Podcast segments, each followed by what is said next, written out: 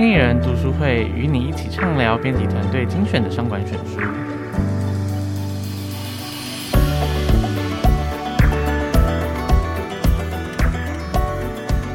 欢迎来到经理人 Podcast 读书会，我是采访编辑卢廷熙。那我们今天的来宾也是我们的采访编辑 Andy，请 Andy 跟大家打声招呼。嗨，大家好，我是经理人采访编辑刘傲宇，大家可以叫 Andy。OK，我们今天呢读书会想要介绍的书呢，书名是蛮有趣，叫做《死亡盲飞》哦。然后它的副标是七三七 MAX 客机的空难悲剧与波音帝国的衰落。这本书呢是由我们的一位。史丹佛大学历史系的荣誉学位教授彼得罗比森所写的，他同时也是彭博商业周刊的调查记者。那顾名思义呢，这本书它的标题叫做《死亡盲飞》，讲的事情就是跟波音他们最近几年的坠机事件有蛮大的关系。那我们请 Andy 跟我们分享一下这本书它大概主要内容在讲什么样的事情。好像这次的新书《死亡盲飞》的话，它其实从书名开知道，他就是主要是在谈空难的书嘛。那他从两场空难切入，分别是二零一八年的印尼狮航跟二零一九年的伊索比亚航空。那这两起空难的话，都算蛮重大的空难事故，两个意外合计造成三百多人的人命丧失这样子。那共同点，这两个空难其实都是由波音的最新机型七三七 MAX。造成的。那作者彼得罗比森呢？他其实刚刚廷熙有说到，他是彭博社调查记者。那他其实也曾经从一九九零年代开始，就是这个波音啊航空线的这些跑线记者。那他就在这本书里面整理他对于波音的这个观察，就是说为什么这两场空难的共同点都是波音七三七 MAX，以及这个波音七三七 MAX 是出了什么样的问题，以至于造成空难频频。对，其实一开始呢，一般的人听到。飞机掉下来坠机，可能觉得说，哎，那应该是可能机械操作有问题啊，或者是一些零件故障，可能是比较归类在这类方面。可是因为这个波音七三七 MAX，它明明就是最新的机型，而且蛮厉害，可是竟然在短时间五个月之内连续两架都掉下来，所以呢，这个彼得罗比森他就开始研究，后来发现说，其实这一次的这两起事件跟波音公司它的企业经营方式改变是有很深远，对，而且很重大的关联。那我们接下来就来探讨说，其实其实到底波音公司他们做了什么样的改变，才导致说，哎，他的飞机竟然会连续掉下来？其实有一个很重大的原因，就是因为他们的经营的本质是有改变，有改变。对，那就像婷婷讲的，就是其实后来有发现说，这些事故并不是偶发的，并不是人为。一次两次的疏忽，它本质其实是七三七 MAX 它在开发过程中的一些重大的设计瑕疵。那有哪些重大设计瑕疵呢？第一个是说，它有一个这个很重要的机翼设计的问题，它的机鼻其实是会有不正常的下倾，就是等于说波音他们自己有发现说，在这个七三七 MAX 的开发过程当中呢，它可能会高速的转弯。所以呢，它的这个飞机的鼻翼，就是它的鼻头会转弯的过程中，对，转弯过程会上扬，那可能导致失控。所以正常的解决方法呢，应该是说，哎，那它应该要改变一下它的硬体设计，让它转弯的时候不要这么失控。可是因为波音他们为了要省钱，他们选择使用安装软体，叫做 MCAS 这个软体来解决。但使用这个软体它也不是不行，可是因为它软体毕竟是城市嘛，那城市在控制飞机的时候，那这个驾驶员他在控制上面就会比较有难度，就比较容易失误，所以这个就是最后他们导致空难的其中那个原因之一。对，那刚刚婷熙说 MCAS 其实就是空难的最后一根稻草，因为它这个软体跟机师在开飞机两个控制权之间会打架这样子。那刚刚有说到装 MCAS 的这个初衷是为了要省钱省时嘛？那其实这部分就像婷婷刚刚说到，就是波音它的经营方针的改变，它为了要压低开发飞机的成本，而选择以装这个软体的方式来取代。那其实根本上呢，大家听到这个波音七三七 MAX，其实就可以知道它是波音七三七的改版。那波音七三七最早的话，它其实是超过五十年历史的一个机种。那他们之所以是想要推出改版，是因为你飞机推改版的成本大概是二十几亿美金，对。可是如果你要推出全新的机型的话，是要超过两百亿美金的。所以他们当初是为了省钱，才决定要，就是我把旧的拿起来改一改就好。哦，所以他多加了一个 Max，他只需要二十五亿。如果他全新开发新的机型，就要两百亿，差了快要九倍到十倍，其实差蛮多。对，就是要省这个钱，所以就是牺牲了，就是他很多地方它可能要改都不能改太多，因为。刚刚说到这个要装软体，是因为它不能改硬体，因为改了硬体的话，它就会算是全新的飞机了。那算全新的飞机会有什么问题呢？就是你机师按照规定来讲，它是要重新受训的。那你每卖出一台，你就多增加一万块，至少一万块美金的受训成本。OK，所以如果它就是飞机，它变成全新，还要受训，还要多这些钱，等于说，反正我只要做新的飞机，我就会。浪费很多钱，很多成本，那他干脆就说：“那我改良改版，以这样的方式来做就好。”对，那其实再更根本一点，就是说，那为什么波音对于就是开发机新机型这么的锱铢必较？对，因为其实呢，这个就要回归到比较源头来讲，就是其实一开始波音公司呢，他们都是由这个工程师来带领团队，其实他们都是工程师起家啦，大家都很 care 说。我的产品大概有多安全啊？我的性能有多好？但是呢，后来到了一九九七年的时候，开始有出现了变调。那这个时候是因为他们的对手呢，空中巴士开始崛起，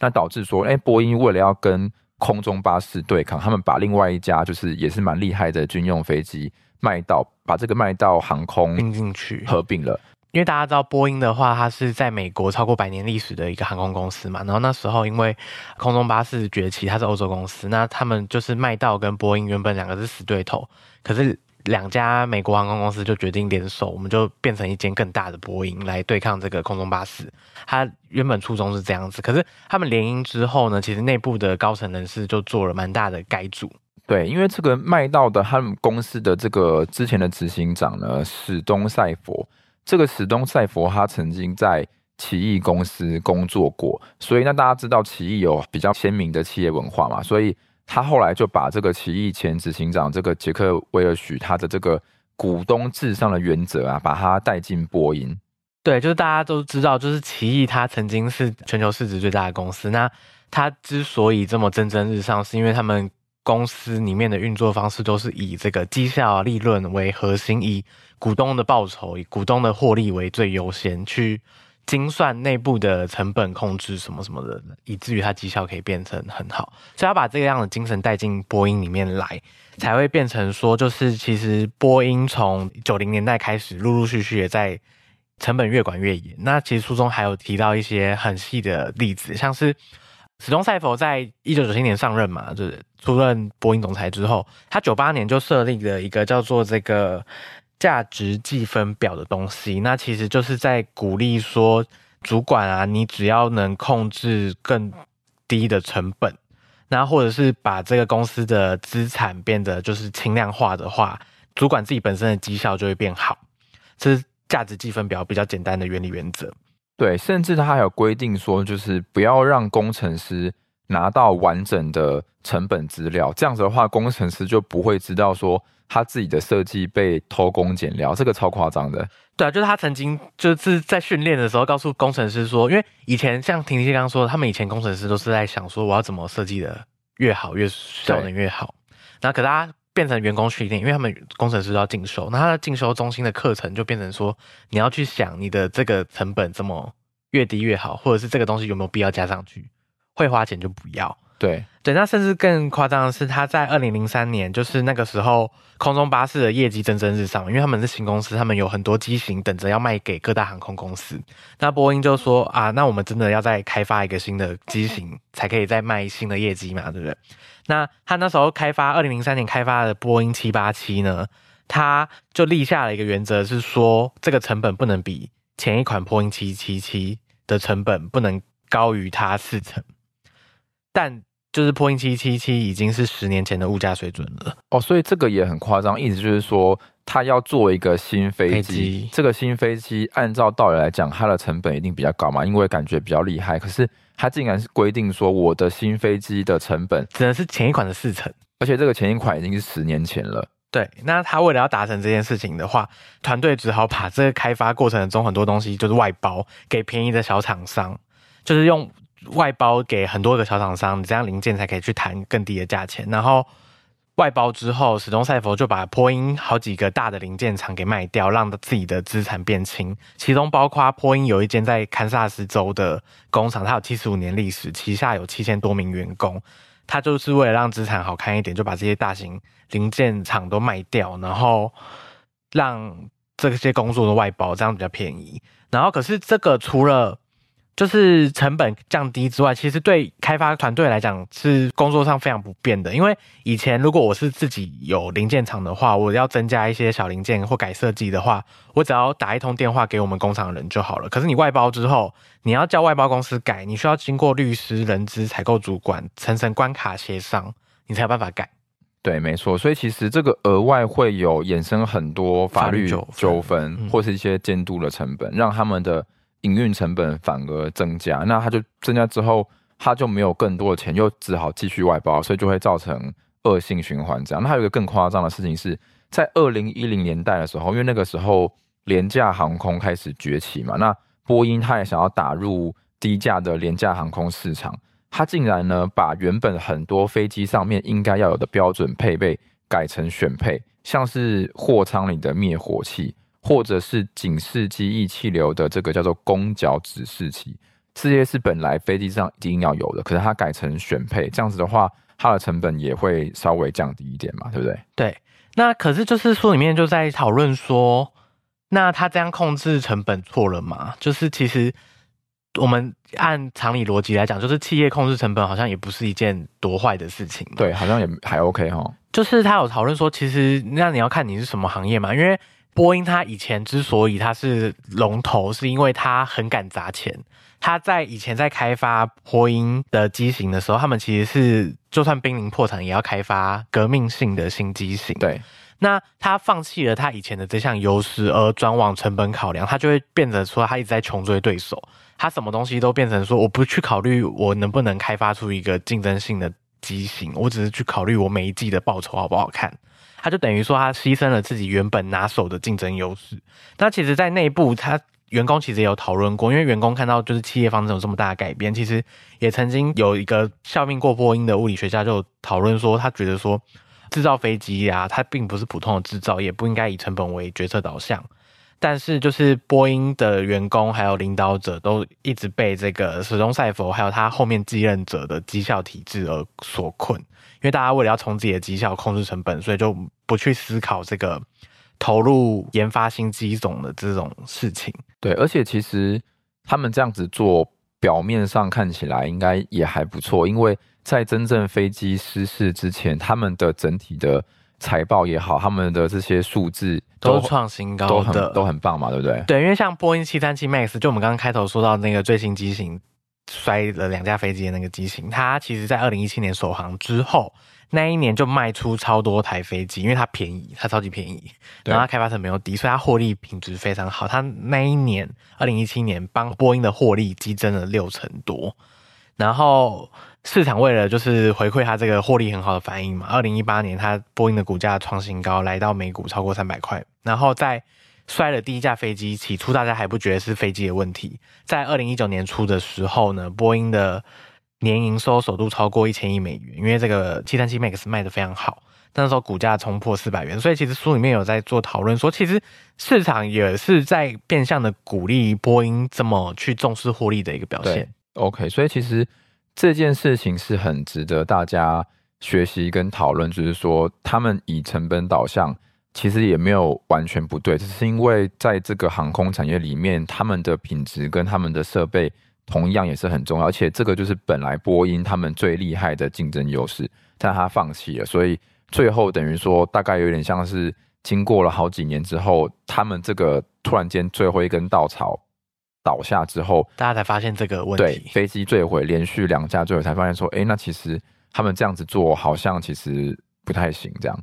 那除了我们这个《死亡盲飞》这本书之外呢，我们同时 Andy 今天也跟我们分享，还有另外三本也都是跟企业兴衰有关联的书，可以跟大家参考一下。分别是哪三本呢？Andy？呃，就是《死亡盲飞》这本书呢，它其实它的结构跟另外一本之前经理人也推荐过的书叫做《奇异衰败学》，我们那时候是在外文，它还是外文书的时候就做推荐了。那最近的话，被这个《商业周刊》翻成中文书出版。那《奇异衰败学》其实它的故事跟这个波音很像，因为波音它其实就在模仿奇异，就是以这个绩效为导向，所以导致它最后有这个失败。那《奇异衰败学》同样也是在说，就是奇异那个时候为了不断去提升自己的获利，而做了很多原本不是他本业的事情，导致他最后根本就不会管理这些超出他本业的事情，而导致奇异最后就是他市值蒸发很多，因为他的经绩效经营不善。对，这是一本。那另外两本的话呢，其实呃，《死亡盲飞》这本书好看的地方是因为它整理了很多就是气管大师在这二十多年来对于波音这间公司的见解，其中包含就是管理大师柯林斯，他曾经在九零年代评选波音是全球就是十八大有远见的企业。那可是他后来呢？他后来又出了一本书，叫做《为什么 A 加巨人会倒下》。这本书里面去回应说，为什么有好几家他当初看好的企业都会纷纷陨落。那他在这本书里面有归纳出五种，就是企业在衰败的时候会有的征兆，所以还蛮推荐大家说，如果也是对于这个企业衰、大型企业衰败的故事有兴趣的话，也可以去看《为什么 A 加巨人会倒下》。那最后一本的话是这个。克雷顿·克里斯汀森的书叫《创新的两难》，因为其实波音他遇到的一个矛盾就是，他要追求绩效，可他其实又要敢投入一定的成本去开发股东不会喜欢的飞机。是说股东不会喜欢，就是因为你我可能投下去有可能会失败，那股东当然会希望你有一个更把握赚钱的保证嘛。可是。看长期来讲，你其实是有必要去冒这个险的，因为你要开发一个对手赶不上你的全新机型，你其实长期来讲才会对公司带来一个真正的竞争力。所以，创新的两难其实有一部分就在讨论这一点，在讨论说我怎么在满足现有客户跟公司的长期价值之间平衡。对，所以其实大家如果对于经营企业的兴衰有兴趣的话，可以看这三本，分别是。奇异衰败学，为什么 A Plus 巨人也会倒下？还有创新的两难，三本书都是蛮经典的书哦。那以上呢，就是本集经理人读书会的内容。那 Andy 有话想要跟大家说，对不对？哦，对，就是之后呢，大家也知道，今天的主持人是这个资深采访编辑卢婷熙。那之后的读书会单元都会再交给婷熙主持。那也希望婷熙再帮读者介绍更多好看的书。对，那 Andy 之后就会跟我们说拜拜，暂时就是会卸下主持人的身份喽。好，那喜欢我们的 Podcast 的话，可以到 Apple Podcast 给我们五星好评，也可以留言给我们。如果呢，你有很多职场困扰，希望我们解答。都可以从资讯栏里面的表单填写给我们，我们会邀请一些职场专家替你解答。那以上就是今天的节目内容，我们跟大家说拜拜，拜拜。